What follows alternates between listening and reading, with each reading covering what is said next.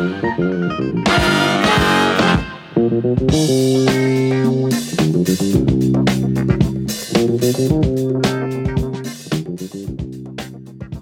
выпуск подкаста о фотографии «Похоже, я фотограф». С вами сегодня четыре человека. Это, во-первых, как всегда, три ведущих. Я Андрей Барышников. Я Георгий Джиджи. И я Иван Воченко. Всем привет. Ну а также компания нам сегодня решил составить профессиональный репортажный фотограф Михаил Дремин из чата Георгия. Я бы вообще сказал, что Миша – это душа чата Георгия. Там есть мозг, там есть сердце, вот Миша – это душа.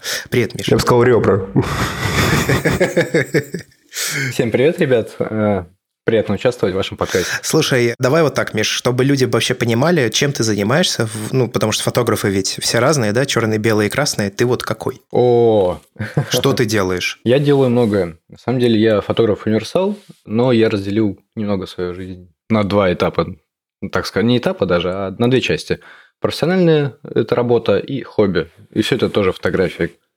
Вот, я могу как бы сказать, как к этому пришел, ко всему. Только у меня такой вопрос. Вот прежде чем ты начнешь рассказывать, почему ты разделил, как ты сказал, свою фотографическую деятельность на хобби и профессиональную часть, чтобы у тебя не пропадал интерес к фотографированию? Да, получается то, что у меня есть и постоянная бесплатная практика, то есть я беру бесплатно даже иногда репортажи снимаю для себя. Вот. И, ну, как сказать, ну, чтобы не зачерстветь, банально, нужно расти или развиваться. А когда работаешь э, в коммерции, у тебя нет свободы творчества, ты не можешь развиваться и повышать свой уровень, потому что ты все-таки работаешь по техническому заданию заказчика, и ты очень зажат в рамки обычно. Очень редко попадается такое, что заказчик хочет прям вот творчества. Редко дают такую возможность, я так понимаю. Обычно всегда, конечно. Делай это, делай так и никак иначе. Ну, у всех свои ожидания, да, и поэтому, соответственно. А как ты, в общем, пришел в фотографию? Можешь кратко рассказать? Потому что я думаю, ну, у нас сегодня вообще подкаст, который посвящен новичкам, которые хотят только начать снимать. Мы будем рассказывать э, в том числе про камеры, про там бюджеты разные, да, с чего начать. И вот э, для новичков, которые хотят, э, скажем так, заниматься фотографией, в том числе профессионально, вот как ты, допустим, да, хобби плюс работа. Как ты вот в это все вошел? Почему ты вот решил в какой-то момент, типа, вот, ну, фотография это мое, да, и какие дальнейшие ты делал действия, чтобы вот попасть в эту среду? Ну, вообще все э, началось довольно-таки интересно. Я с детства люблю э, всякую электронику, и, например, первый компьютер я разобрал через неделю, как его принесли домой. Это было шоком для родителей и нормально для меня. Я его обратно собрал, он работал.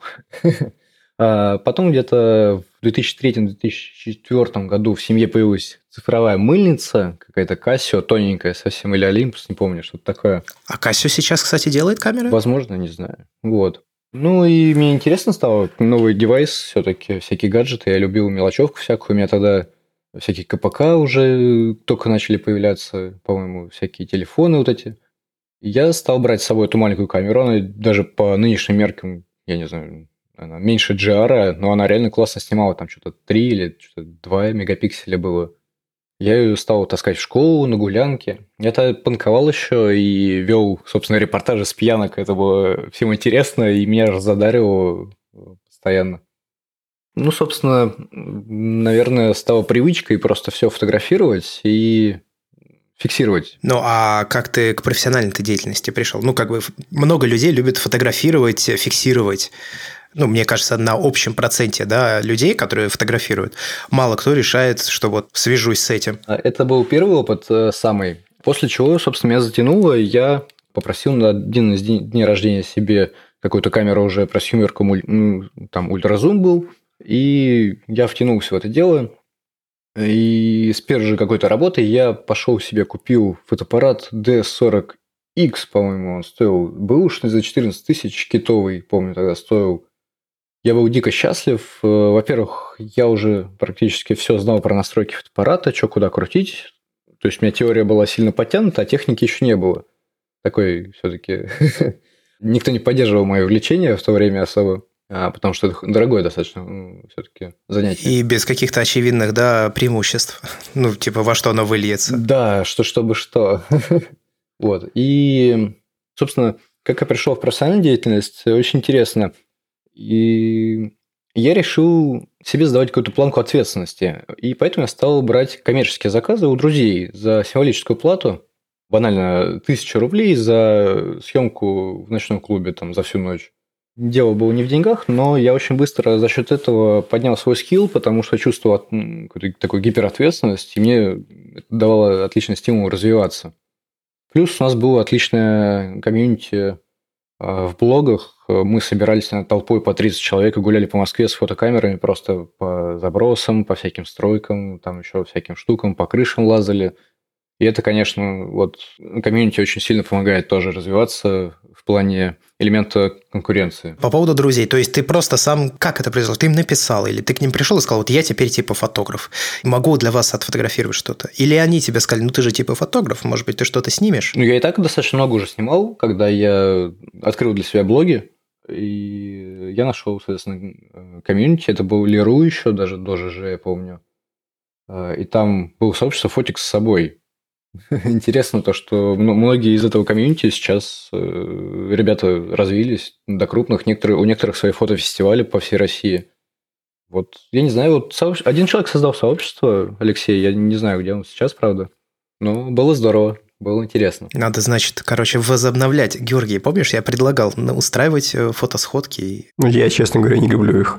Мне такой формат не нравится. Да, да я слышал, я помню. Но я, я считаю, что в этом сила. Ну, ладно. Давай вот к твоей нынешней уже деятельности. Ну, в общем, начал с друзей. И потом впоследствии ты завязался с людьми в комьюнити. У тебя таким образом, как я понимаю, расширился кругозор, и появились новые люди, новые контакты, которые давали тебе работу работу? Ну, работу я искал по сарафану первое время. Я никогда не использовал рекламу, кстати, какую-то коммерческую. Да вообще нигде, на самом деле. То есть я не покупал рекламу ни у кого никогда. То есть это вот вся моя работа практически чисто сарафан. И такой момент, то что я, по-моему, стал искать, где попробовать сфотографировать свадьбы, то есть просто вторым фотографом прийти, ну, за компанию, так сказать. Я договаривался с людьми бесплатно их снимать тоже. И получалось так, что я шел на мероприятие вторым фотографом, бесплатно снимал какие-то большие мероприятия, типа свадьбы на весь день, потому что это было что-то новое, я не знал, как это все происходит. На свадьбах я особо никогда не был. Я тоже получил большой опыт. Я, наблю... я очень э, наблюдаю за людьми, которые вокруг, если кто-то тоже фотографирует, что-то снимает. Я нашел, на самом деле, тусовку фотокорреспондентов русскоязычных. Они тусовались раньше около Кремля, вечерами на причале пили пиво. Ну, я стал приходить просто тусоваться с ними, общаться. Там я сразу же, по-моему, потрогал всякие вкусные объективы типа 202. Это было, конечно, для меня очень такое... Открытие. Да, вообще супер, когда у тебя там какой-то дешевенький фотоаппарат, но общение, общение, и вот я пришел в профессиональную, вот оно само как-то влилось в мою жизнь. Вот, но я понял, что если я не оставлю какую-то бесплатную часть себе, то я просто, ну, как-то стану бомбилой, таксистом. То есть буду... Ну, начнешь стагнировать. Э, просто буду выполнять какую-то работу как робот. А хочется душевно все-таки это делать. Поэтому я разделил, ну, как основную часть э, работы это репортаж, а хобби – это пейзажная или какая-то там стрит-тревел фотография. Вот ты упомянул э, тусовку репортажников, которая собиралась перед Кремлем на набережной и пила пиво.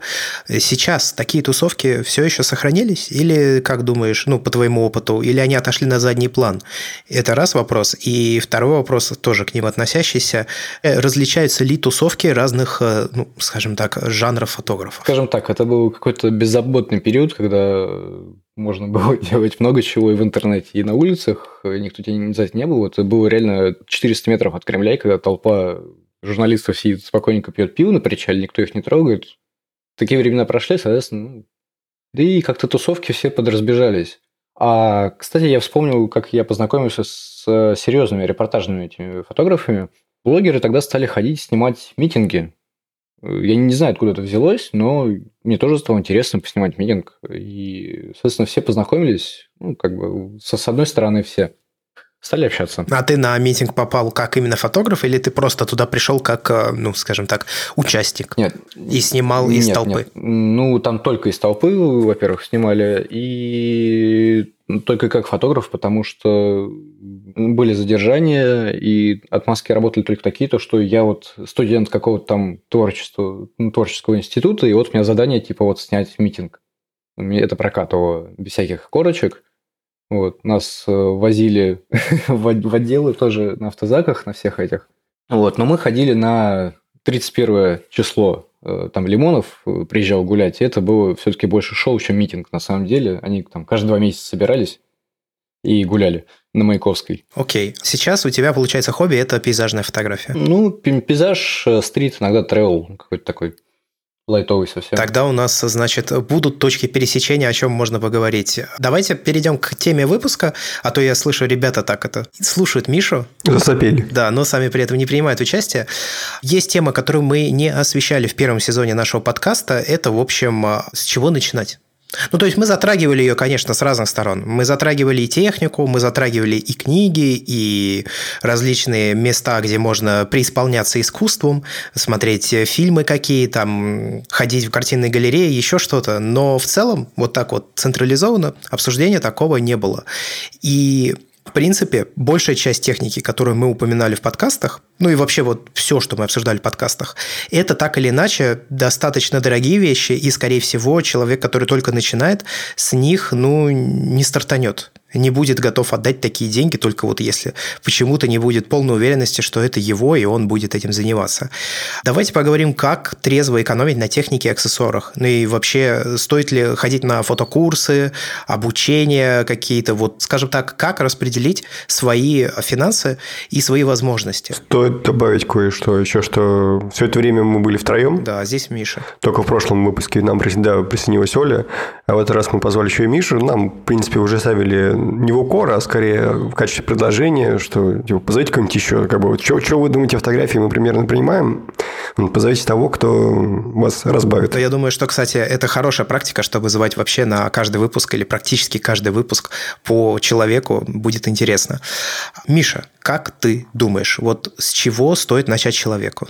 Ему нравится фотография, и он решает, я вот хочу попробовать поснимать. Я думаю, что все-таки с анализа, действительно ли это человеку интересно, или это 7-минутное какое-то увлечение, там, увидел красивую фотографию, о, хочу так же. А вот. Если действительно человек хочет увлекаться, нужно 10 раз подумать, потому что это действительно дорогое занятие, и оно будет отнимать э, приличную долю средств, оно требует всегда вот. Но вход, на самом деле, не очень дорогой во всю эту историю. Для обучения не, не, особо много денег не потребуется, я считаю, потому что я стопроцентная самоучка, я учился только на общении и на статьях в интернете.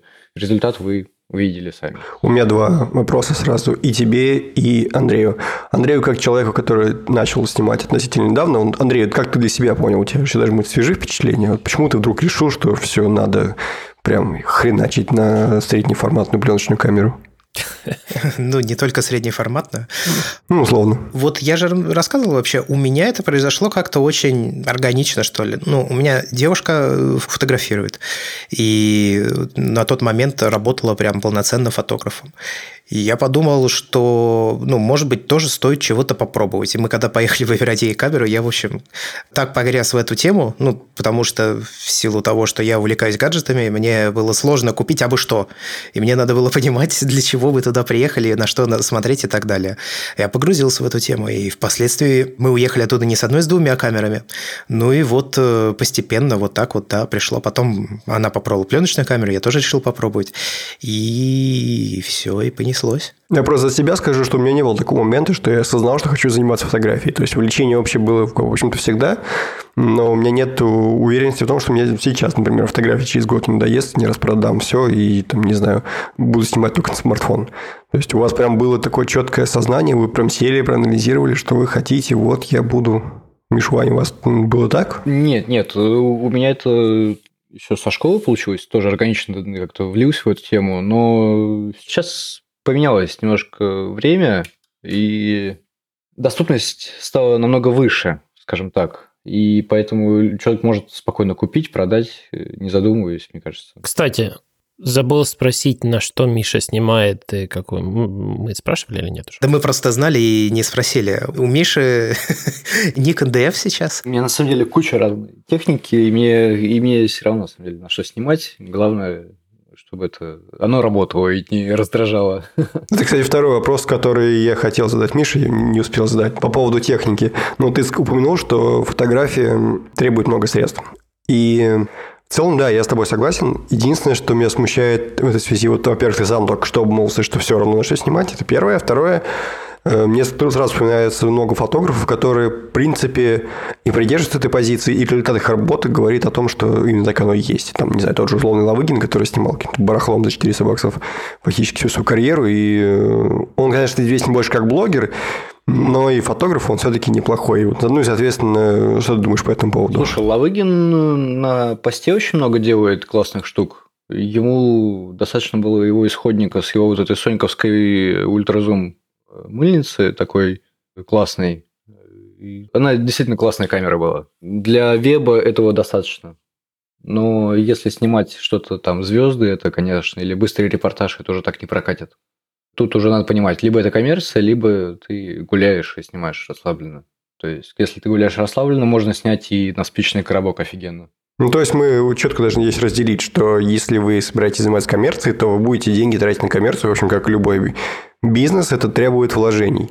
Вот. А если вы снимаете для себя, то да, вы тоже можете покупать все самое топовое, но это уже больше будет развивать ваше чувство самоощущения себя как технофила, но не как вас, фотографа. Ну, по крайней мере, это не будет работать напрямую. Так я понимаю. Кстати, если бы я остался любителем, я думаю, я даже не покупал бы себе frame до сих пор, если честно.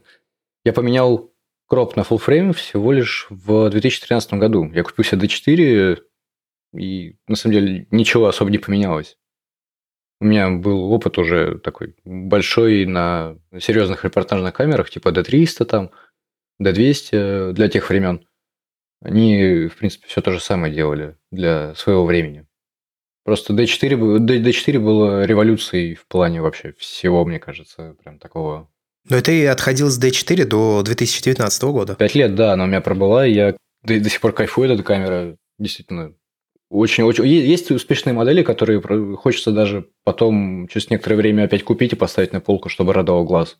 Почему ты перешел на Nikon DF? который, ну, как бы матрица та же, да, как я понимаю? А, мне всего лишь подвернулось предложение купить его с объективом за 27 тысяч, с рабочим объективом 51.8. Что, в общем, хорошая сделка, да. Что бесплатно, да. Это бесплатно, действительно. Вот, но это, это как бы все свои друг другу продают. Так подожди, у него же еще Z6 есть. Ну, есть, да, Z6. Ну, какая разница, действительно. А на что ты сейчас, кстати, больше снимаешь? Конечно же, на Z6 DF она такая, типа, выйти погулять, чтобы на плече поболталась. Она просто душевная. Игрушка. Ну, ну да, аксессуар больше все-таки. Просто дорогой аксессуар, не более. Я ее не рассматриваю как серьезную камеру вообще. Я к этому и веду, что Z6, D4, DF – это все дорогие камеры. Ну, то есть, то, что ты купил DF за 27 тысяч, это, конечно, хорошо, но она продается сильно дороже. Человек, который начинает, он не готов отдать 100 Я, на самом деле, сейчас открыл Авито и вижу предложение кит э, Nikon D3400 э, с китом 1855 с сумкой, с флешкой и карандашом для чистки оптики из какого-то салона красоты, где девушки, я так понял, просто не справились с управлением, за 18 тысяч отдают. Камера в идеале я вижу. И фотки, которые они там снимали, эти ногти или лак, лаки какие-то, как бы все окей. Я не понимаю, зачем даже 30 выкладывать. Мне кажется, если просто набирать э, какую-то базу знаний, этой камеры будет за глаза. Основные функции, э, режимы, они там есть, Плюс э, в камерах начального уровня автоматика очень сильно помогает, собственно, фотографу-новичку. Это очень важно, потому что на начальных этапах очень легко потерять мотивацию и забросить это занятие, собственно, потеряв деньги, мне кажется, время, это будет обидно.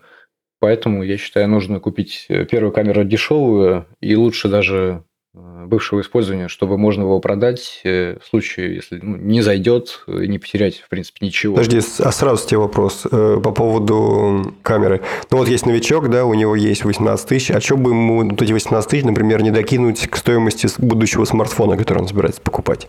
То есть ты думаешь, что сейчас новичку именно стоит начинать прямо с зеркалки или можно и на смартфоне научиться снимать а, нормально? Это такая история, вот как с автоматом Калашникова, знаешь, то есть ты принцип одного ну, если вот понять, ты будешь снимать на все потом. Я считаю, что это какая-то базовая вещь на протяжении уже достаточно длительного времени, зеркальная камера. Раньше пленочная, сейчас какая-то вот любительская. То есть, мне кажется, это интереснее, потому что есть э, куча ручных режимов, то есть в мануале на телефоне так не снимаешь. Есть ручной фокус, ты его руками чувствуешь, ты его можешь руками покрутить. Ты можешь руками... Ну, это воздействие на все органы чувств сразу. А на телефоне ты просто смотришь экран, и ты даже кнопки не чувствуешь. Ты тыкаешь плоскость. Тебе вообще как кажется, опыт переложим хорошо с зеркалки на телефон? Обратно совместимость полная. Причем это уже в любую сторону. То есть и средний формат, и какие-то вообще э, мыльницы, вообще, мне кажется, на все что угодно можно снимать, э, грубо говоря, поснимав на такую камеру. Я, кстати, полностью согласен по поводу тактильности. Я же раньше на смартфон очень активно снимал. Ну, у меня ничего кроме смартфона не было, я на него фотографировал и не испытывал вообще никаких, э, ну, скажем так, проблем, да, претензий даже скорее к этому смартфону. Но сейчас я не могу снимать на смартфон. Ну, то есть я могу сделать кадр на смартфон, но я его не чувствую. Мне вот то, что да, как Миша правильно сказал, ты пальцем, когда елозишь по экрану, это не то же самое, что когда ты там на кнопку жмешь или там, ну, в моем случае, да, курок э, взводишь, еще что-то. Это не странно, это, возможно, мало объяснимо, но я из-за этого не ощущаю себя как человека, который снимает фотографию. Я как будто смотрю за тем, как это происходит, э, а я как какой-то сторонний наблюдатель в процессе.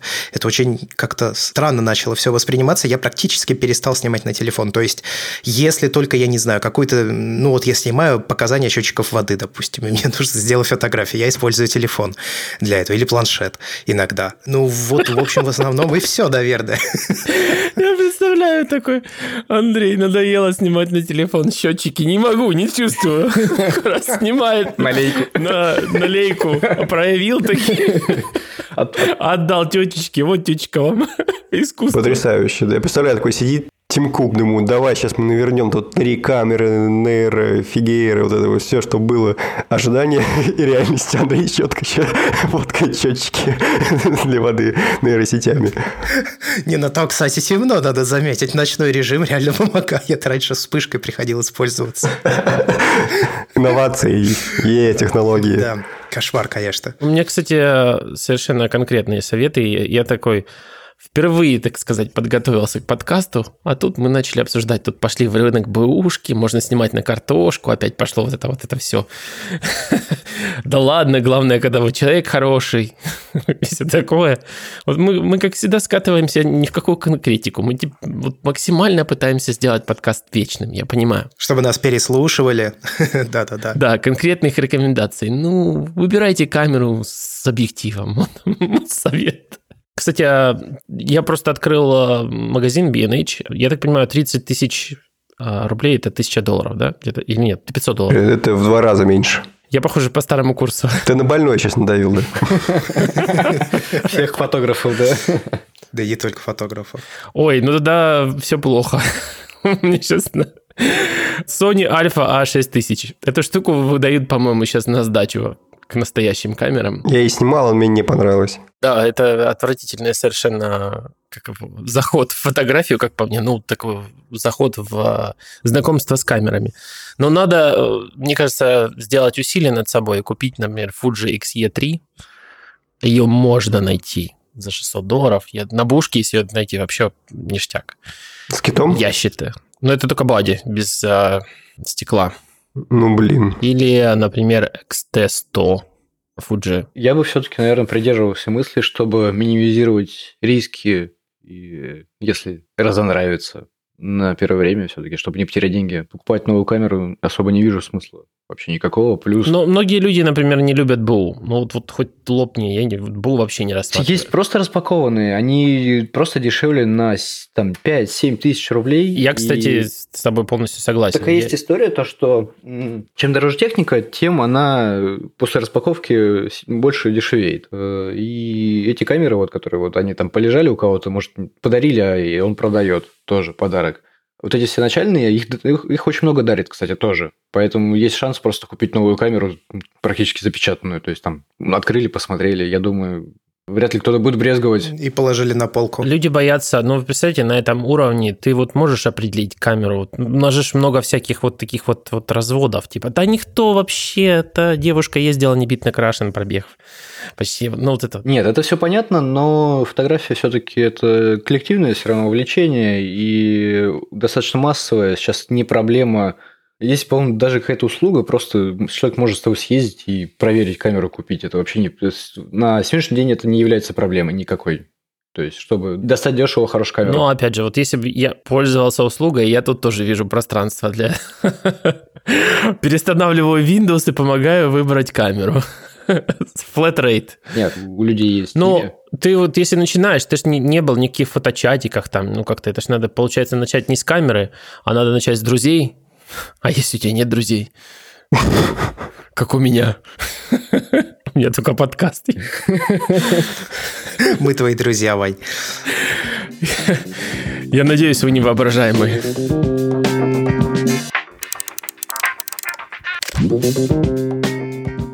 Я, кстати говоря, выбирая между Никоном и Fuji, на первом выбрал что-то более популярное. Всякие гейковские штуки, которые типа там Fuji, да даже Sony на самом деле. Э, они как бы хороши не были, но все-таки найти человека с каким-нибудь поюзанным Никоном, у которого там какие-то объективчики еще сохранились там, с стародавних времен, гораздо проще мне кажется, несравнимо проще. Там, я легко вспомню людей, у которых были Никоны, которыми когда-то пользовались, и которые наверняка имеют какие-нибудь там объективчики всякие, у них тоже может быть подрезать, стрельнуть, может потом еще и купить за недорого. Человек даже будет рад слить. Сейчас вообще, в принципе... Кстати, да, еще один момент, когда будете покупать кропнутую зеркалку, учите, что вы хрен продадите потом. То есть, если вы поснимаете там, не знаю, несколько лет, и очень будет продать тяжело за те же деньги, за которые вы ее взяли, они очень быстро дешевеют. Поэтому я и, да, вот, предложил именно такой вариант. Но понимаешь, я пытаюсь дать совет такой, в котором человек вот купит первую камеру, но при этом это не будет его последняя камера. Вот чтобы какую камеру такую новую можно вот купить без опаски так, чтобы она вдохновила тебя на покупку более дорогого нормального устройства. А это, не знаю, даже каким-нибудь родственникам доснимать там и прочее. И опять же, выбор не очень большой. Я закончу второй пункт. Третья камера – это Olympus EM10 Mark III. Ее тоже можно купить за эту цену, где-то там кое-как. Я, опять же, эти камеры можно поискать бэушными, потому что я уверен, кто-то последовал вот моему совету, и их вообще там на долларов за 300-400 можно взять.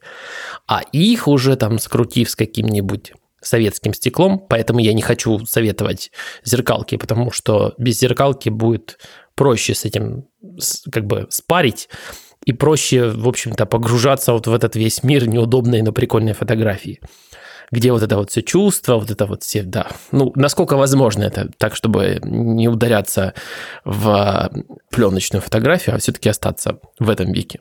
И да, вот, собственно говоря, EM10, XT100. У меня есть мнение, что нынешние беззеркалки, которые сейчас существуют для новичка, именно для обучения, как инструмент обучения... Согласен хуже подходит, чем зеркальная камера, потому что... Почему? Потому что ты сначала изучаешь все, что у тебя есть, а потом ты можешь выкидывать, что тебе не нужно, а не наоборот. Потом тебе, когда нужно будет снять на зеркалку, у тебя сломается камера, тебе друг даст подменную там D4, и ты такой, а, а как, чего? И ты, конечно, такое. Если ты действительно хочешь э, профессионально заниматься, то, мне кажется, надо понимать, э, как это все работает хотя бы. То есть на первое время. Типа как с ручкой и с автоматикой. То есть учись водить на машине с механической коробкой передач, ну а водить ты можешь, в принципе, автомат. Да, да, да. Я, кстати, здесь, э, Вань, Не поддержу тебя тоже, да, я больше согласен с ребятами, причем, наверное, немножко даже с другой стороны зайду. Я когда себе Fuji X-T3 купил, у него был объектив, я уже не помню, 1855 у них тоже объектив, да? Или не 1855? Ну, китовый, короче, с переменным фокусным расстоянием. И я не понимал вообще, чего происходит до тех пор, пока я не отказался от, ну, не перешел на какое-то вот статичное расстояние. То есть, ну, на полтинника я перешел и начал снимать. Да, я начал понимать вообще, что такое фокусное расстояние, как вид допустим. Это просто как пример вот того, о чем ребята говорят.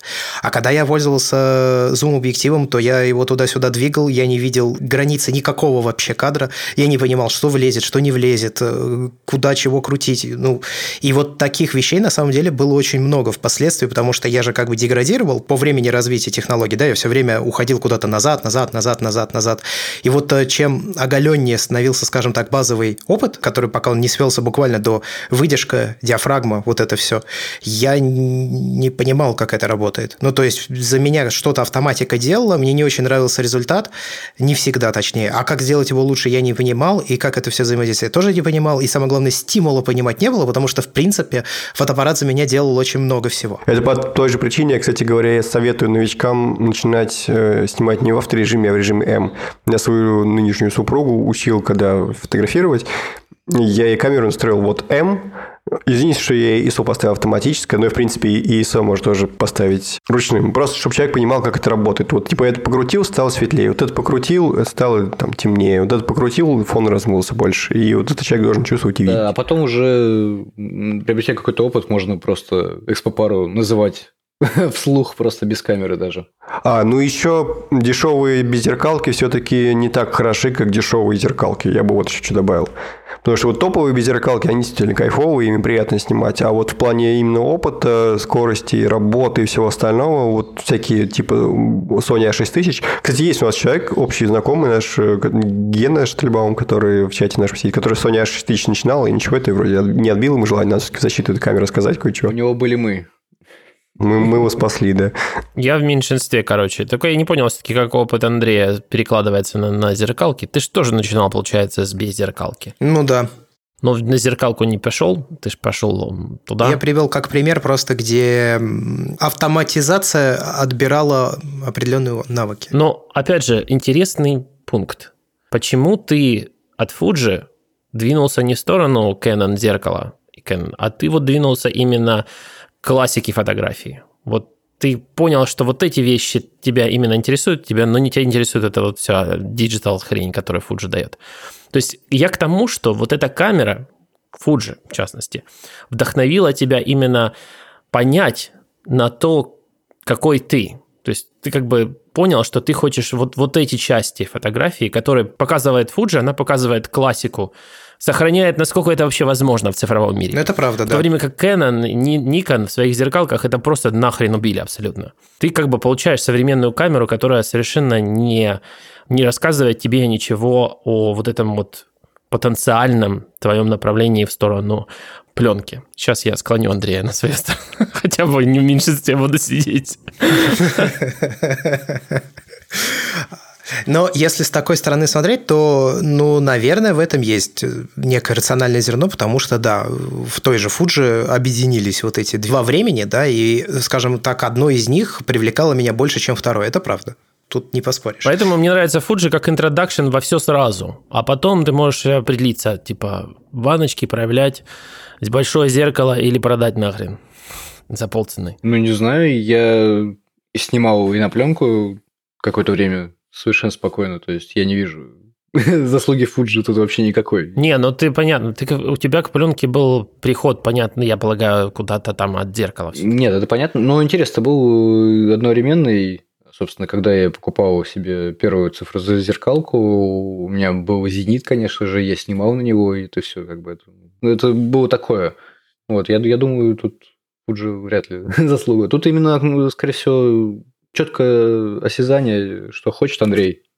Тут все индивидуально очень все-таки. Это да. Просто у Fuji на самой бюджетной камере, на этой XT100, я Fuji мне должны занести просто явно после этого подкаста. Вот, давайте, пожалуйста, вот я дам PayPal или что там, переводите. У них три крутушки. Три крутушки, которые можно покрутить. Это очень... Нет, даже четыре крутушки. Четыре крутушки, которые можно покрутить. Для бюджетной камеры это достижение. Просто вот, вот прям... Представляете, камера и четыре фиджет-спиннера на ней. Круто же. Скажи честно, они будут отвлекать. Да, но сначала будут отвлекать, потом ты поймешь, что они тебе нахрен не нужны, и поймешь, почему камеры эволюционировали в то, что они эволюционировали, вот, собственно говоря. Ну, потому что смотри, на зеркалке ты смотришь визер, ты видишь э, параметры, и ты крутишь колесико, не отрываясь, например. Ну, ты же понимаешь, что у тебя нет никакой логической связи, ты не понимаешь, что такое, что такое ISO, что такое shutter speed, что такое aperture, где эти вещи все вот находятся. Поэтому я ну, думаю, что все-таки до покупки все-таки стоит э, почитать э, про фотографию, теорию. Ну, читать же скучно. Ну, кто читает инструкции перед тем, как что-то сделать? Да никто. Сразу кидается, не понравилось, пошло, пошел дальше. Да, я как раз собирал и Икею мебель недавно, я понял, что да, в этом наша проблема как народ, что мы не, не читаем инструкции перед тем, как что-то собрать. А, ну что там и так все понятно. Вот в итоге собирал я мебель три раза подряд. Я уверен, ты узнал, сколько разных способов есть эту мебель собрать по-другому, не так, как не так, как она должна собираться. Такие сложно бывает. Слушайте, ну вот а, давайте мы как-то подытожим этот пункт все же. Вот, э, окей, мы не можем дать конкретные советы по камере, потому что все очень сильно, во-первых, зависит от того, где живет наш слушатель, а это не только жители России и Украины, допустим, это если люди в США и в Болгарии, и в Венгрии, и в Германии, ну, много разных стран. Поэтому какие-то конкретные советы дать достаточно сложно, но на что ему хотя бы смотреть? Вот на что обращать внимание? То есть есть же какие-то общие вещи между камерами. Нравится, не нравится. У производителей прям есть четкое деление на любительские камеры и профессиональные. Нет никакого полупро, это вот это маркетологи Canon придумали в свое время. Выбираешь любую камеру из любительского сегмента, покупаешь с китовым объективом, покупаешь к ней сумочку, флешку, берешь тряпочку из микрофибры и идешь гулять с камерой инструкцию закидываешь на телефон, идешь, листаешь, если что-то непонятно. Ну, соответственно, если ты уже понимаешь, как, что ты хочешь снять, просто листаешь инструкцию, это достаточно быстро сейчас делается все.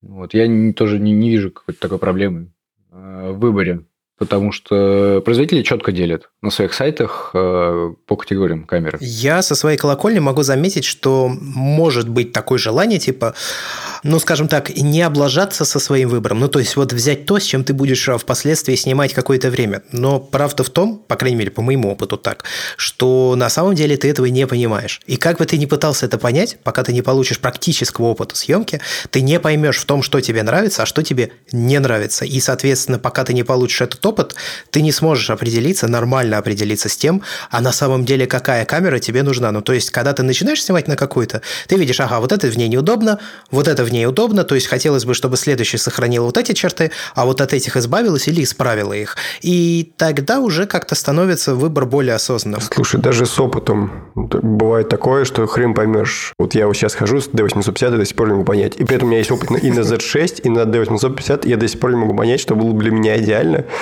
И при этом я уже, блин, снимаю сколько, 10 лет, и один хрен никак не помогает. Ну, то есть, э, вот в этот момент ты понимаешь, что надо все-таки сосредотачиваться на том, что ты фотографируешь, и на то, чем ты фотографируешь. Ну, конечно, да, это тоже надо брать в расчет. Но я думаю, что если ты только начинаешь, то у тебя пока что ты фотографируешь, ну, все. Я думаю, что есть люди, которые прям вот, я типа буду портретным фотографом, и идет и только портреты фигачит. Я думаю, такие тоже есть. И покупает портретный полтинник.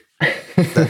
Мне кажется, что большинство снимает абсолютно все. И это, в общем, ну, совершенно нормально. Чтобы понять, что ты хочешь снимать, тебе надо сначала снять все, а потом уже отказаться от того, что тебе не заходит. Ну вот, кстати, еще один аргумент э, в пользу моей теории, то, что нужно взять дешевую цифрозеркалку Canon Nikon. Они реально одинаковые. То есть у них различия минимальные вот в одной ценовой категории полностью. Байонеты разные крутятся в стороны. Нет, я, это, это ерунда полная, это вообще не зависит. Когда я увидел Bayonet L, я понял, что все крутится у Canon в правильную сторону.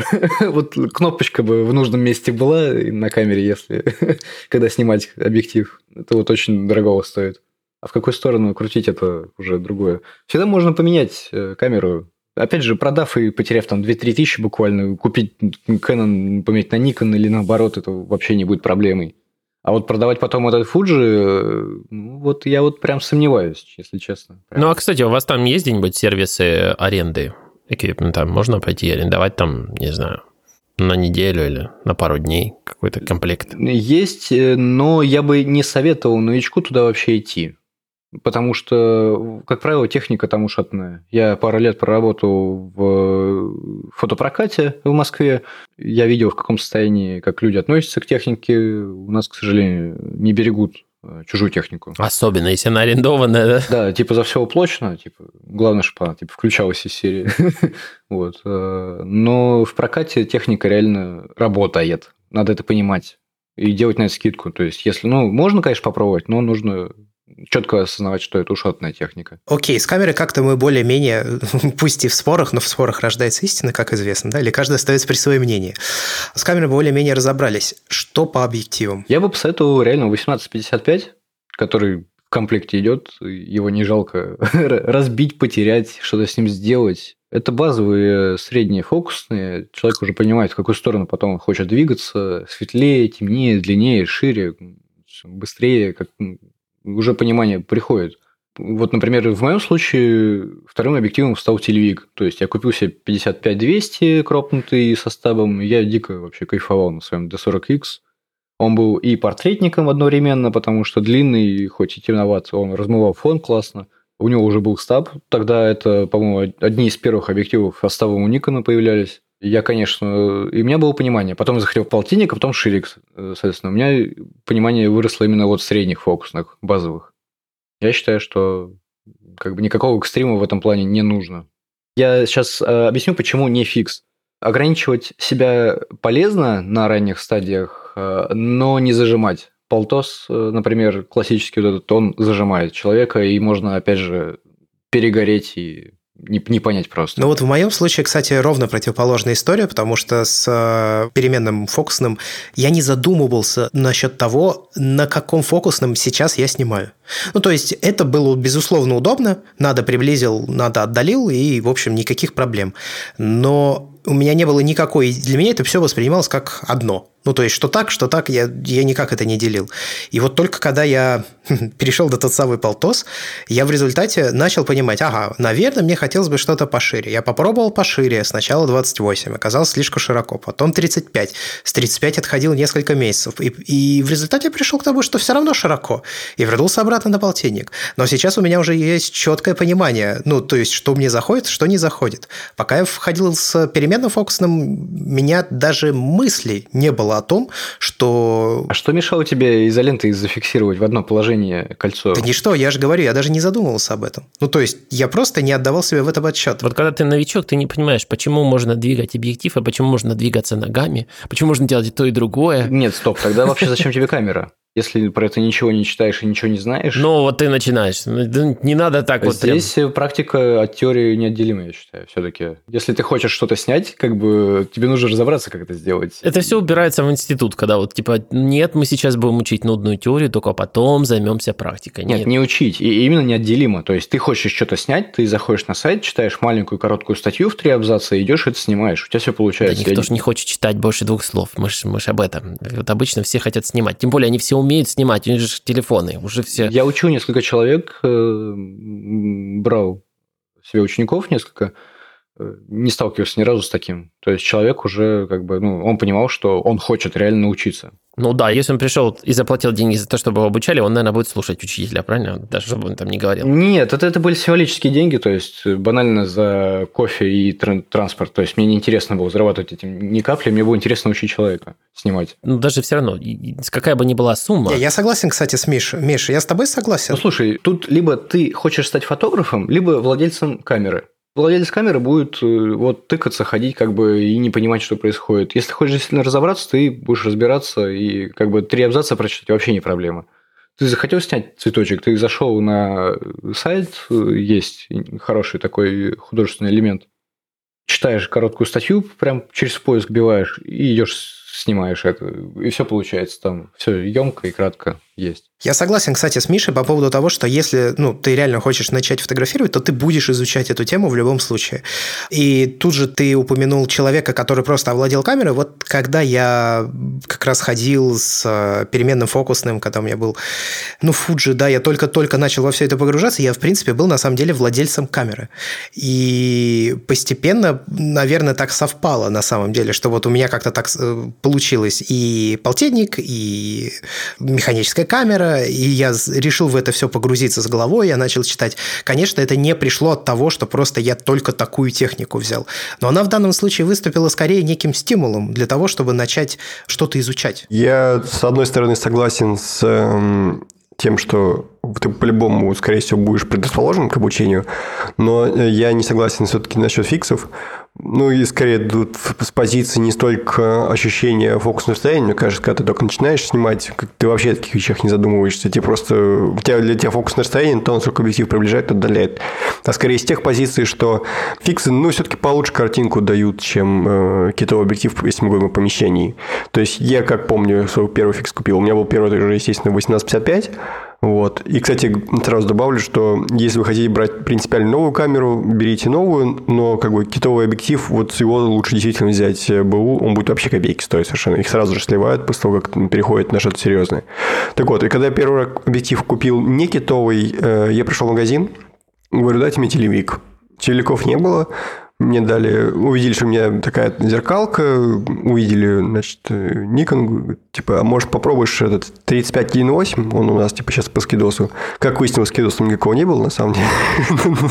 Кстати, это было в Питере. Был прокидос. Говорит, накручивай. Я накрутил, сфотографировал, э, тогда я был с своей девушкой, и увидел, что это, блин, выглядит охренительно. Я бы так на китовый объектив не снял. И и показал ей, она тоже сказала, ого, типа, а, а так можно было? И весь Питер, свою всю поездку я отснимал на 35.1.8, и э, я просто полдел того, насколько лучше изображение было, что днем, что в помещении, просто разница была потрясающая. И этим объективом я, кстати, до сих пор снимаю, если что. Миш мне, конечно, постоянно чморит, но... В Первая целом, любовь, она не забывается. Я считаю, что дело даже не в первой любви, дело в том, что ты, в принципе, этим стеклом прокладываешься путь в фотографию дальнейший. То есть я понимаю, что этот объектив, он очень как бы сильно повлиял на то, как я ощущаю фотографию. Я бы его советовал в комплект вторым. Ну да, после Китая Это взял. действительно удачное стекло. У Canon есть э, блинчик с 40 миллиметров 2,8. У Canon есть Sigma. Нет, есть офигенный блинчик, который э, кроет GFX в итоге. Он стоит меньше 10 тысяч по-моему, сейчас. 42,8, по-моему, он у меня был. Да, да, да, офигенный. Он, он реально кроет э, средний формат цифровой, и на него снимали на 100 мегапикселей уже. Вот. Э, он пригодится на full frame, если ты потом перейдешь, э, например. Вот. А тут как бы вот эта 35-ка тоже на full frame, в принципе, работает, вообще не проблема. Ты, если захочешь потом поменять камеру, у тебя будет один объектив, который ну, прокатит на какое-то время. То есть его будет достаточно. Как известно, нет ничего более постоянного, чем временно. Ну, не скажи. У меня был кропнутый ширик на D4, э, и там, конечно, не получалось уже так. кропнутый ширик э, врубал кропнутый режим, и на D4 этого было больно, это было 10 мегапикселей. У меня совет это все-таки э, ударяться в телефото, потому что на крайняк, если, скажем так, самое главное это не повторить смартфоны. То есть вот а, то, с чем сталкиваются люди в основном с этими несчастными китовыми объективами, так же снимает так же, как мой смартфон, по сути дела. Зачем оно мне надо? Даже размывает мой смартфон сейчас круче, чем вот это вот, э, то, что там оно размыло на несчастные эти 55, там сколько они там, 5,6 на кропе, господи, прости. Я думаю, что новичку лучше ничего не размывать. Ну, хотят именно этого обычно. Нет, я вот думаю, кстати, у Fuji есть отличный 55-200, который я даже сейчас по нему скучаю, будучи на, на фуллфрейме и прочем. И он, конечно, стоить будет 800 или 700 долларов, что дороже, чем камера, если мы купим XT100. Но, по крайней мере, это будет вещь, которая, даже если сразу не освоится, позже все равно ей найдется применение, потому что, ну, как бы 55-200 это достаточно внушительное теле, к которому смартфоны, по крайней мере, придут, я думаю, еще не скоро. И это хотя бы будет радикально отличаться. Вот проблема этих китов, потому что они вечно ни о чем. Вечно эти 16, 55, 18, 55 на закрытых дырках. Но это сейчас ни о чем, а реально это среднефокусные, которые работают. Сразу взять телевик, ты офигеешь, э, мне кажется. Вот, все-таки. Да, это понятно, но вот как раз задача под, вот что-то дать такое радикальное. Но фиг всегда радикальное, на самом деле. Потому что тебя все-таки нет возможности сейчас на смартфон снимать на коротких выдержках в условиях недостаточного освещения. То есть самый распространенный сценарий – фотографировать своих домашних животных или детей дома. У тебя темно, у тебя ребенок носится, его пойди поймай. Ну, на смартфон проще видео снять, мне кажется. Вот. И тут еще момент, к которому я медленно подходил в телевиках, они заставят тебя выйти из дома. Потому что в доме на 55-200 снимать будет очень неудобно мягко говоря. Это зависит от э, того, на каком этаже ты живешь. И если у тебя привлекательная соседка напротив, которая еще вечерами не навешивает окна. Ну, в общем, как вы сами доказываете сейчас, что у телевика есть способ заинтересовать, по крайней мере, фотографии, а там уже следующим надо действительно, я думаю, брать какой-нибудь фикс. И я думаю, уже, наверное, тогда будет понятно, что человек типа, о, не, вот что-то 55 это как-то что-то совсем, может, мне что-то там там где 35 написано. И тут он попадет в любимую историю Андрея в 50 миллиметров. Андрей напишет как раз на моменту книжку «Мой путь к 50 миллиметрам». И это будет бестселлер среди начинающих фотографов. Не, ну, кстати, вот имея, например, от 18 до 200 на кропе, мне кажется, это вот офигенный разбег, и ты уже примерно понимаешь, что ты хочешь. Либо шире, либо вот как бы теле остаться. Это достаточно бюджетно все будет. Но вот эти 18-200 не везде хорошие. Мне кажется, когда только начинаешь, тебя всякие спецэффекты больше интересуют, чем, собственно, фотография. То есть, э, когда берешь 18-55, как бы, ну окей, но это примерно то же самое, что видишь глазами. Все остальные объективы хочется попробовать не потому, что ты понимаешь как ты будешь их использовать. Тебе просто интересно посмотреть, как это будет. Интересно посмотреть, как выглядит ширик, сверхширик. Интересно посмотреть, как типа приближается очень-очень сильно все. Интересно посмотреть на размытие сильное фона. А я в свое время ходил по фотомагазинам просто и пробовал объективы. И... Я помню, в охотном ряду был... Э... Господи, какой-то фото, фотору или что-то такое, и они продавали фишай 4,5 миллиметра на кроп. И я тогда попробовал впервые такой дикий фишай на кропе э, и поснимал в охотном ряду внутри, как бы на, на все это. Вообще не проблема, мне кажется. Ну, это же мало. Нет, ну ты посмотрел такой, о, прикольно, то есть, как бы, э, и уже думаешь, хочешь ты это, не хочешь. Например, вот тогда фишай мне вообще не зашел. Я, у меня пост в блоге такой, зачем нужен фишай? То есть, и вот эта фотка, как бы, непонятная мне вообще тогда была. Слушай, я на айфоне до сих пор не могу наиграться в шириком. Я понимаю, что абсолютно нечего снимать, но я снимаю им просто потому, что мне хочется поснимать. Ого, у меня есть возможность снимать шириком на смартфоне. Ну, как бы, мне кажется, тут любопытство такое, оно быстро так не, не утоляется. Даже недельки-две пройти минимум. Ну, нет, это все временно, временно. Я думаю, вот и, кстати, вот у Андрея рефлексии некоторые на начальных этапах, она временная вся. То есть, на, на телефон, например, он говорит, что сейчас не может снимать, это пройдет. Это пройдет. Он будет снимать просто на все, это не будет иметь значения. Захотел... Я надеюсь. Э, точно, я тебе скажу. О, не, ну мы ему пророчим это уже давно. не пока не. Я на телефон не снимал несколько лет. Э, вот у меня D4 появилась, я два или три года не снимал на телефон вообще. У меня э, был iPhone, он, конечно же, прям ну, сильно хуже по качеству выдавал 5, 5S, по-моему, был. Э, он, конечно, не шел в сравнении с D4 никак, и мне просто не хотелось даже. Я понимаю. Потом у тебя появился пиксель, и ты прозрел. А, потом у меня появился Nexus, на самом деле, 6P. И в нем уже вот этот, э, у него была большая матрица, жирный пиксель э, в нем, вот. И, и я проникся, конечно, э, то, что телефоны реально могут. На Nexus 6P я Патагонию отснял. Вот, да. и там HDR+, вот этот мощный уже нормально работал, вот. Но, к сожалению, телефон проблемный был, я тоже ходил, страдал, но я снимал. Я реально год ходил с рандомными перезагрузками телефона внезапными. Я дико бесился, у меня телефон работал 3 часа от аккумулятора, при температуре плюс 10 он вырубался, но я все равно ходил и снимал на него, потому что он прикольно снимал. Инструмент должен быть все-таки, ну, как-то интересовать тоже. И, я думаю, это временно. То есть попадется тебе какой-нибудь интересный телефон в руки, ты также будешь спокойно снимать как бы, на него. Ну ладно, нет, это я, я же с другой стороны зашел. Я зашел как раз со стороны телефонов. И я думаю, что сейчас уже телефоны меня очень сильно не заинтересуют в принципе. Очень много их было за время, что я занимаюсь телефонами. Мы живем в интересное время. Сейчас очень быстро все меняется. Понимаешь, год назад прилетела обнова на пиксель, и он стал снимать ночью. Понимаешь, просто обнова прилетела. Я никогда не подумал, что я буду снимать ночью на телефон с рук.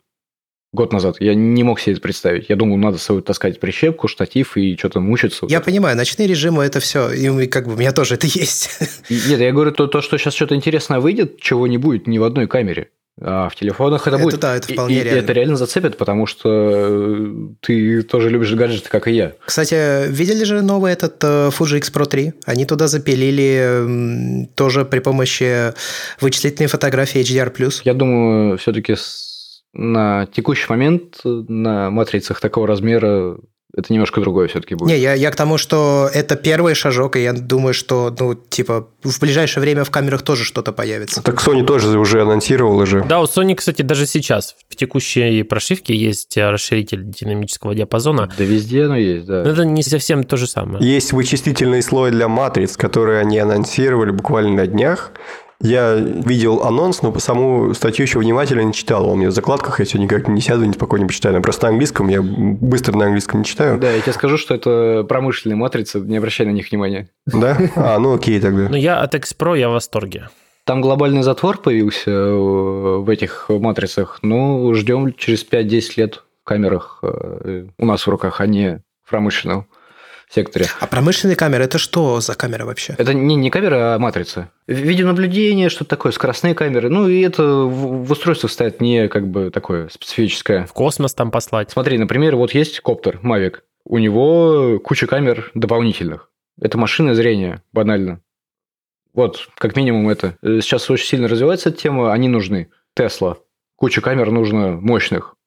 Вот они есть. Тут э, все очень классно, то что я думаю, сейчас будет много интересных э, вещей, в ближайшие пять лет мы увидим. Ну, X-Pro 3, мне просто, я в восторге, у меня просто нет слов, наверное, я ее куплю. Несмотря на то, что у меня вообще нет, как зачем мне еще одна камера? Какую камеру? X-Pro 3. X-Pro 3 классная, как по мне. Вот именно идеи Fuji, возведенные в абсолют, они поняли, что терять нечего, типа, рубанем, так сказать. Да как Nikon D в свое время чем-то мне напоминает она. Да. Ну, такая фановая камера, то есть, ну, надо, надо понимать полностью, что это фановая камера, это, ну, не для работы все-таки, мне кажется. Нужно четко разделять. По поводу обучения, ребят, вот мы уже много раз затрагивали в этом подкасте тему обучения, что вот ты будешь учиться, если ты будешь читать и изучать теорию и снимать, в том числе вместе с практикой, это вещи неделимые. Как лучше вообще учиться? Ну, то есть, понятно, самый простой ответ – это типа ходить по улице, снимать, приходить домой, читать, потом снова что-то пробовать, выходить на улицу, снимать и так далее. Это понятно. Я думаю, что это будет делать любой человек, который решил попробовать увлекаться фотографией. Стоит ли еще что-то добавлять к этому обучению? Ну, то есть, какие варианты обучения вообще являются оптимальными, на ваш взгляд? Фотокурсы, школы, я не знаю, персональные занятия, общение с другими фотографами, неважно, причем живой или на форумах, или какое-то есть более предпочтительное. На что еще стоит обращать внимание? Давайте сразу скажем, что никто из нас, я так понимаю, на курсы не ходил. Да. Я ходил только на лекции, и я сразу могу сказать, что, на мой взгляд, это не то же самое. Как только ты приобрел камеру в свои руки, ты не сразу же пошел на лекции. Не-не-не, это было после. Это уже потом, когда понимание пришло. Это, это другое. Тут именно, я так понимаю, разговор о том, чтобы как начать. Но от себя могу сказать, что вот когда вы уже начали, то, в принципе, я понимаю пользу от каких-то курсов, лекций, школ. Они могут дать перспективу другую. То есть они могут помочь посмотреть под другим углом на какие-то вещи, темы, объекты съемки и так далее. Ну, то есть просто чуть-чуть подтолкнуть, но вряд ли стоит ожидать чего-то большего, на мой взгляд. Комьюнити, опять же, могут дать. Таких же увлеченных, как вы. Слушай, э, хуже групповых занятий для новичка я представить не могу когда ты стоишь и ждешь просто очереди, когда тебе подойдет преподаватель и объяснит, и, и ты все равно не поймешь. Ты знаешь, я сейчас не о тех занятиях, где тебе говорят выдержка, диафрагма. Я, наверное, не об этом. А когда вы приходите и, допустим, ну вот как сейчас есть вот эти школы новые, да, ну типа фотодепартамента, я единственное, который помню, они начинают обсуждать с тобой какое-то там искусство, какую-то тему, они тебя пытаются развивать, условно говоря, как личность.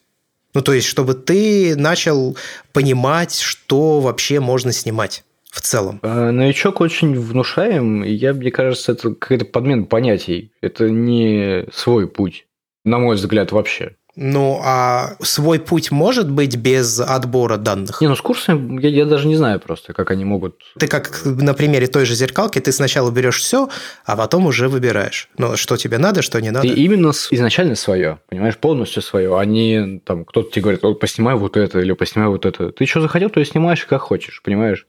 Это рождает что-то новое, и реально какой-то концепт может родиться, и через два года будут снимать так все, как ты. Понимаешь? А ты сейчас пойдешь, тебе там скажут, вот это хорошо в искусстве, это плохо, вот это, вот это ерунда все. В искусстве все хорошо. Окей, тогда как же все в результате человеку обучаться? Книги? Блог читать, как мой, например. gj.pictures. Я думаю, все-таки надо тут вести гибридное обучение, то есть и общение, и читать, и самому нужно думать, и руками что-то там покрутить, поделать, например, там всякие макрокольца, вот эти, когда используешь, там именно, ну, нужно осязание. Вот. И я думаю, всегда можно в интернете найти человека, с которым там собраться там, с кем-то поехать куда-то там прокатиться. И просто понаблюдать, банально. Это вот достаточно для базовых вещей, что как делает человек. Вообще, главное качество фотографа – это наблюдательность, мне кажется и способность впитывать э, визуальную информацию, оно только даст плюс в этом плане. Мы как-то, кстати, уже упоминали, Георгий тогда называл а, коммуникабельность как самый главный навык фотографа. Репортажного. Абсолютно любого. Да. Вот только хотел сказать, надо идти на курсы, на которых тебя научат так, как чтобы не получить по щам за то, что ты сделаешь. А, идите на курсы психологии и на урок физики, я вам так скажу. Вот два вот этих качества – наблюдательность и коммуникабельность. Наблюдательность для того, чтобы увидеть то, чего не видят остальные, коммуникабельность, чтобы попасть туда или снять то, что как бы другим недоступно. Только что придумали название самому важному фотокурсу. Наблюдательность и коммуникабельность. Ну что, пошли. А также стометровка. Забег стометровка с весом. Значит, всего 50 тысяч в месяц, и вы приходите, и мы вас, короче, учим коммуникабельности и наблюдательности. Так что ли, да? Ну да. Я бы просто посоветовал на какие-то курсы по психологии походить, это интереснее, и понаблюдать за людьми, как они себя ведут, и это даст э, для фотографии больше, если вы пойдете на курсы фотографии, мне кажется. Потому что мир, э, фотография очень многогранна все-таки. Тут нужно чувствовать, если ты с людьми хочешь работать, тут очень все-таки все очень нежно. У меня, кстати, совет совершенно конкретно по убыванию. То есть э, я считаю, что надо в первую очередь идти снимать, что попало, чтобы ничего не получалось, потом в интернете читать и смотреть видео. Я э, замечал, что многие новички берут камеру только я вот поеду вот там вот в отпуск, возьму камеру. Понимаешь, вот э, не получается каждый день там таскать на работу. Многие работают 5-2. И... Да, и самое важное, наверное, ну, опять, не самое важное, но важно, нужно понимать, что если у вас уже камера есть, то дома можно сидеть и заниматься очень странными вещами в плане там быстрого включения и выключения ее, выкручивания, накручивания объективов. Вот эти вот вещи, они у вас должны быть абсолютно в моторике. Ну, так сказать, вот как сказал Андрей по поводу того, что курсы наблюдательности и вот это вот все, это, конечно, замечательно, но у меня, наверное, все это, это стоит в самый последний пункт э, всего моего списка. Слушай, моторика сама придет. Ребята видели, как я меняю объективы, это меньше, по-моему, двух секунд практически уходит.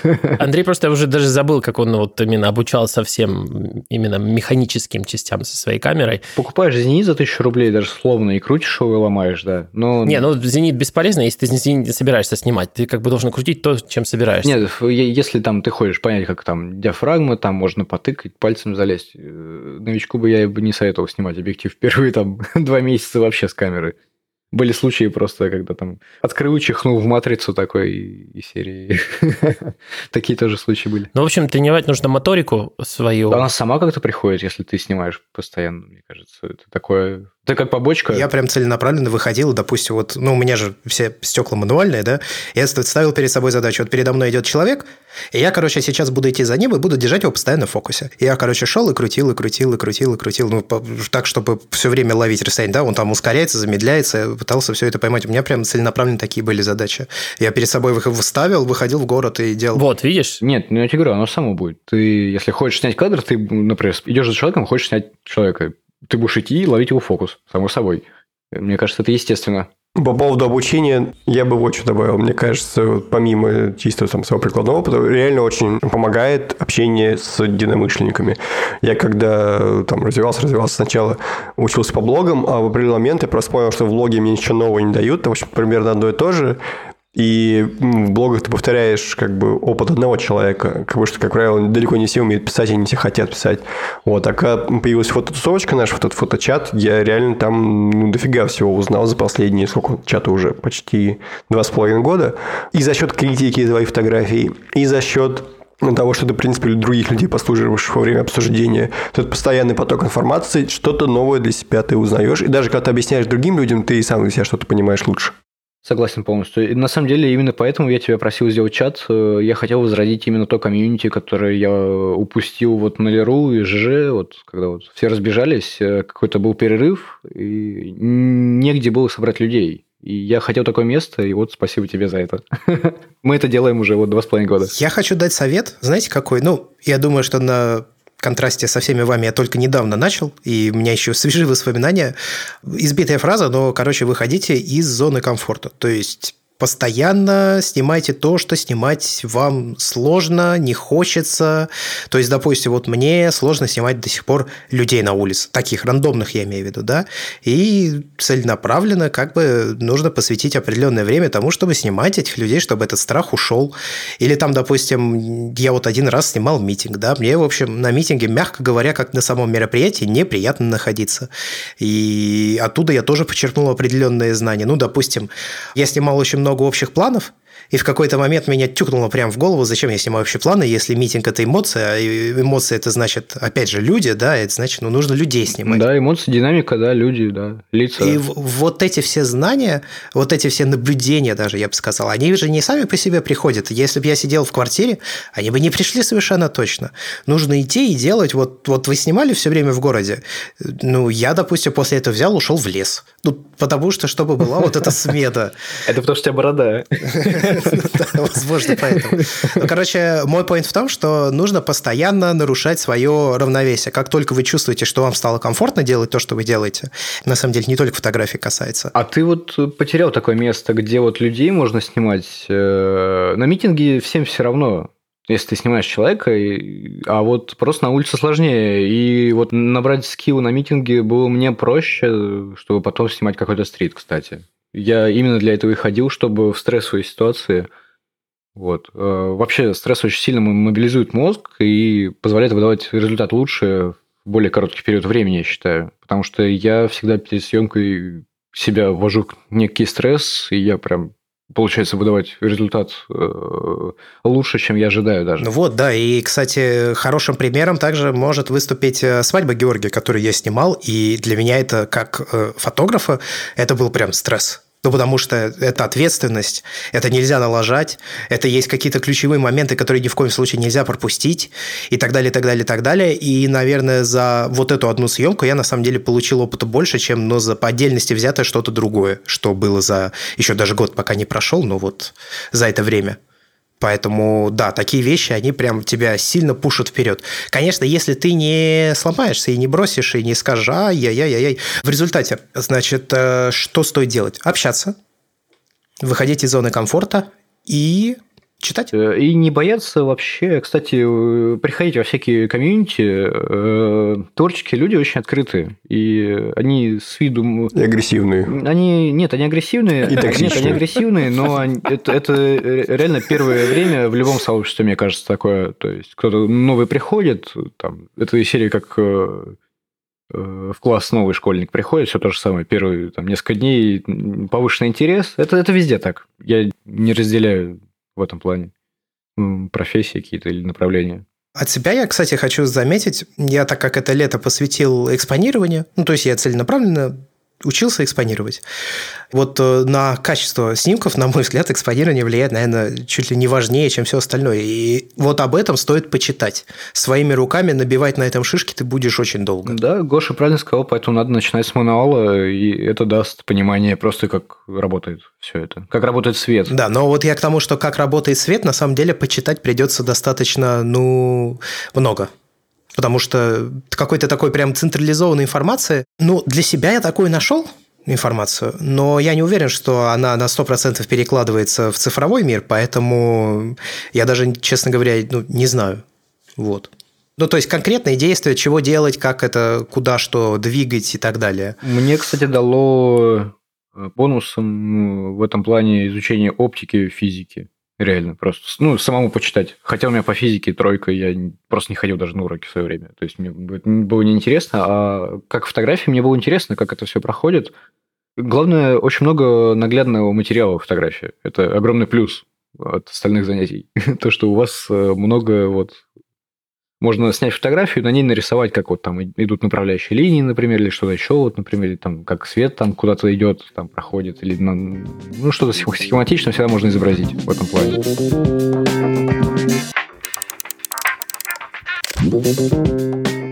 Ребят, давайте определимся с последним вопросом. Где снимать? Ну вот у человека часто бывает, я по себе опять же могу сказать, что когда ты вот Купил камеру, первый запал у тебя, конечно, есть, ты выходишь, снимаешь все подряд. Но очень быстро достаточно наступает ситуация, а что снимать? Ну, типа, все знакомо, я здесь много раз был, ничего красивого я тут не вижу. Вот от чего отталкиваться?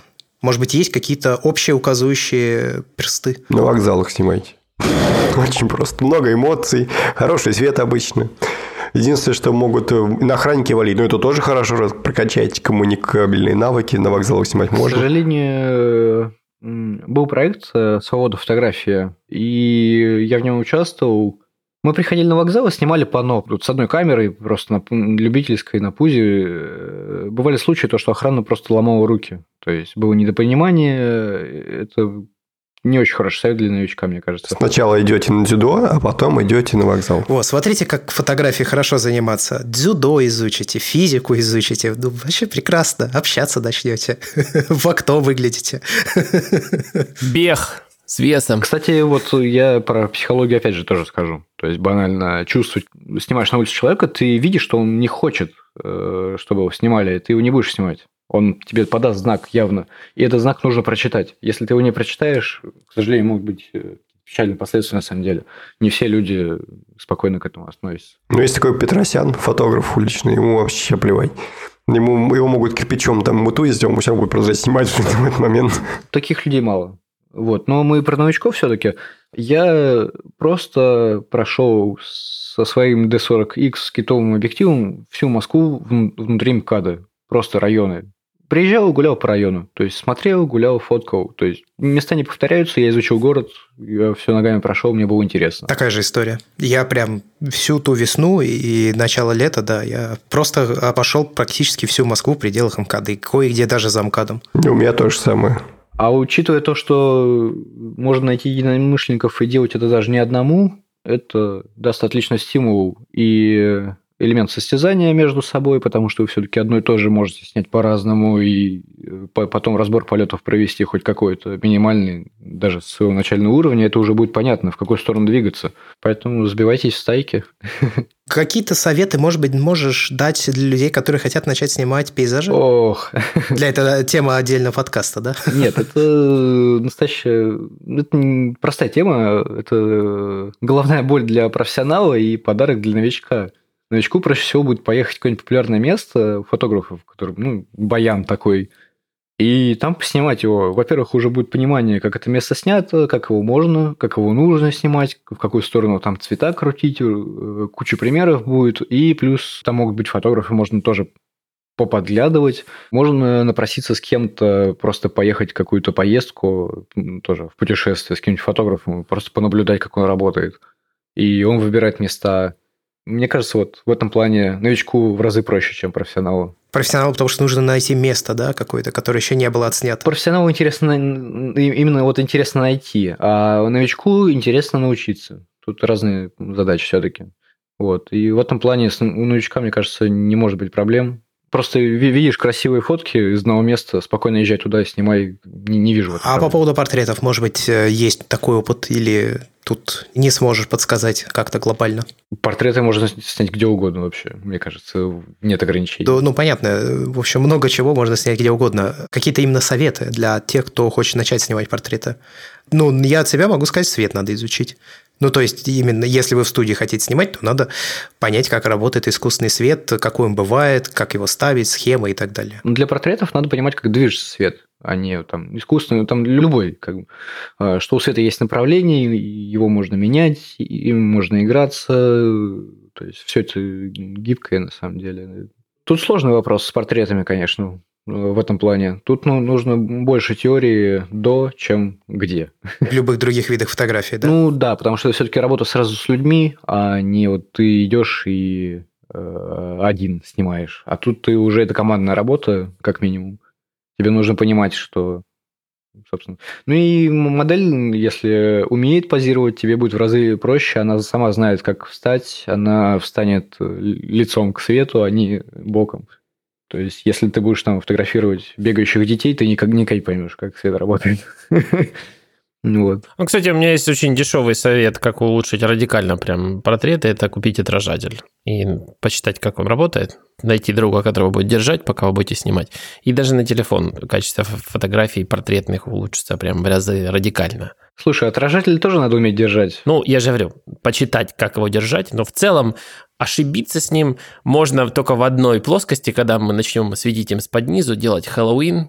Но я думаю, это быстро, быстро закончится, вот это вот э, фильм ужасов. Нет, в России это не заканчивается. В России Хэллоуин никогда не заканчивается, да.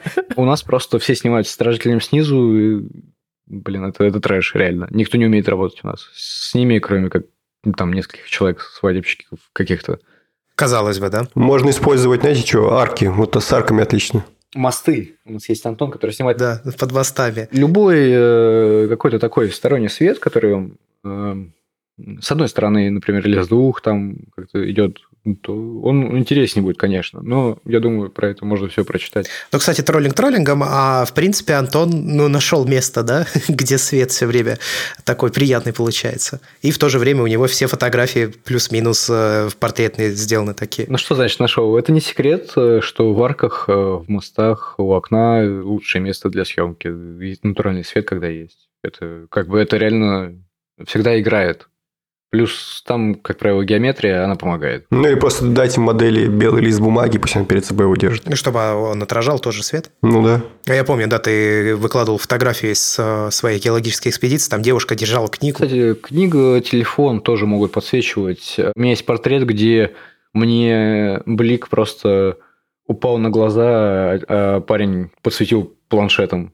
Луч поймал планшетом, отразил маленьким, там, 7-дюймовым буквально это офигенно. То есть, а отражатель у меня есть 10 лет, я его, не знаю, 3 или 4 раза использовал за все это время, если честно. Вот, кстати, по поводу отражателя. У нас тоже есть отражатели, мы, в принципе, иногда им пользуемся. У меня такой вопрос. Вот, как бы я понимаю, белая сторона отражателя, да, серебристая сторона, нафиг золотая нужна? Она делает что? Ее использовали в 70-х. Все, после этого больше не нужна была. После 70-х она никому не нужна. Точно для того, как и эффектные фильтры на вспышки цветные. Все то же самое. Если ты хочешь э, немножко разбавить кадр, почему бы и нет? Там есть э, серебристо-золотые еще пополам, там они полосками. Там есть на просвет, отражатель по-разному может работать. Андрей, наверное, больше получит пользы от золотого отражателя, чем мы все. Потому что это вот повлияет конкретно на баланс белого его объекта отдельно. Который от, захватывается. Ну, да, да, от всего остального. То есть, если тебе по какой-то причине нужен загорелый золотой цвет кожи, то вот ты можешь это сделать на, для своих э, фотографий э, на пленку. В цифровом виде я не вижу, где это можно применить, честно сказать. Но я постоянно пользуюсь серебряным, больше вообще просто белым. Серебряным очень редко. Да, серебряный очень сильный, да. А белый лучше всего, либо на просвет. Но серебряный очень яркий. Серебряный хороший для объектов. То есть это когда не человеку вот в глаза серебряным светишь, а чем-то там, ну не знаю, тебе машину надо подсветить, например, или что-то. Либо если нужно сделать маленьким серебристым отражателем блик в глазах яркий, то есть, чтобы глаза горели. Кстати, это отличный прием для портретов. Э, какой-то маленький источник света, который вот такой точечный на глаза, он будет работать тоже. Не очень сильный, Именно чтобы блеск появился в глазах. Ну, а о стрит-фотографии мы поговорим в следующем выпуске подкаста, тем более, что у Георгия это своего рода специализация отдельная, да? Большое увлечение. Ой, да Господь с тобой. Главное, что у вас будет гость очень хороший, который о стрите знает, как я, умножен на 10, и с ним будет интересно поговорить.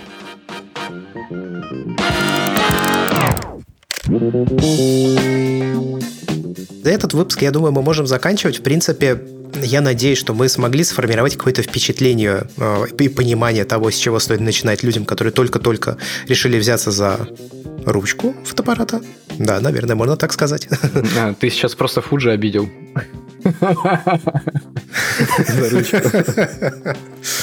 А, да.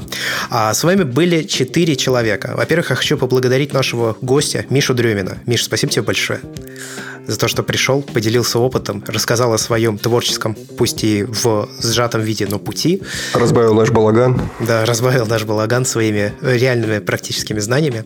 Ну, а также три человека. Это я, Андрей Барышников. Я, Георгий Джиджи. Я, Иван Воченко. Не забывайте подписываться на нас в социальных сетях. У нас сейчас появился твиттер-аккаунт. На данный момент он в таком тестовом режиме. Мы пока его толком не используем, но вы можете подписываться. Ссылка будет в описании к этому выпуску. Заходите на сайт patreon.com slash вы можете поддержать развитие нашего проекта и получать дополнительный аудиоконтент, который мы выкладываем специально для людей, которые поддерживают нас на Patreon. И не забывайте, пожалуйста, ставить оценки в iTunes. Вот мы вернулись со вторым сезоном. Было очень много комментариев как раз в iTunes, где люди просили нас вернуться, но при этом я не вижу, чтобы много появилось новых оценок, а это очень важно для подкаста, потому что это повышает его в общем рейтинге и также в рейтинге в своей категории. Ну и за этим все, будем прощаться. Большое спасибо за прослушивание. До скорых встреч. Пока. Всем пока. Счастливо.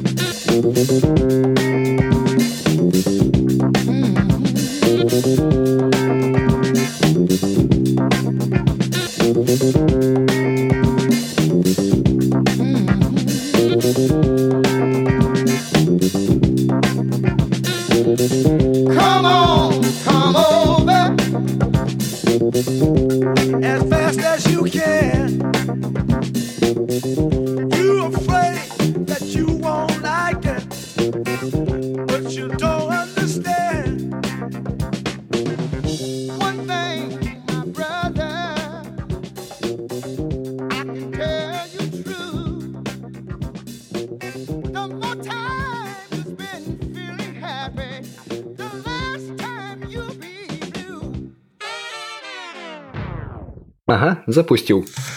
Огонь. Ребят, вы как, поставили запись? Да, я поставил. Да, все есть. Да. А, ну что ж, вот мы и пришли после шоу. Георгий, у тебя есть история телевизора. Ну, такая спорки. история, на самом деле, потрясающая. Да не, просто я наконец-то купился телевизор. Я ну, вообще до сих пор, до 2019 года пользовался HD-телевизором с дюймовкой, примерно как у моего монитора настольного. И, честно говоря, мне это особо не напрягало. Я пришел к выводу, что надо покупать телевизор после того, как, а, купил новый Apple TV.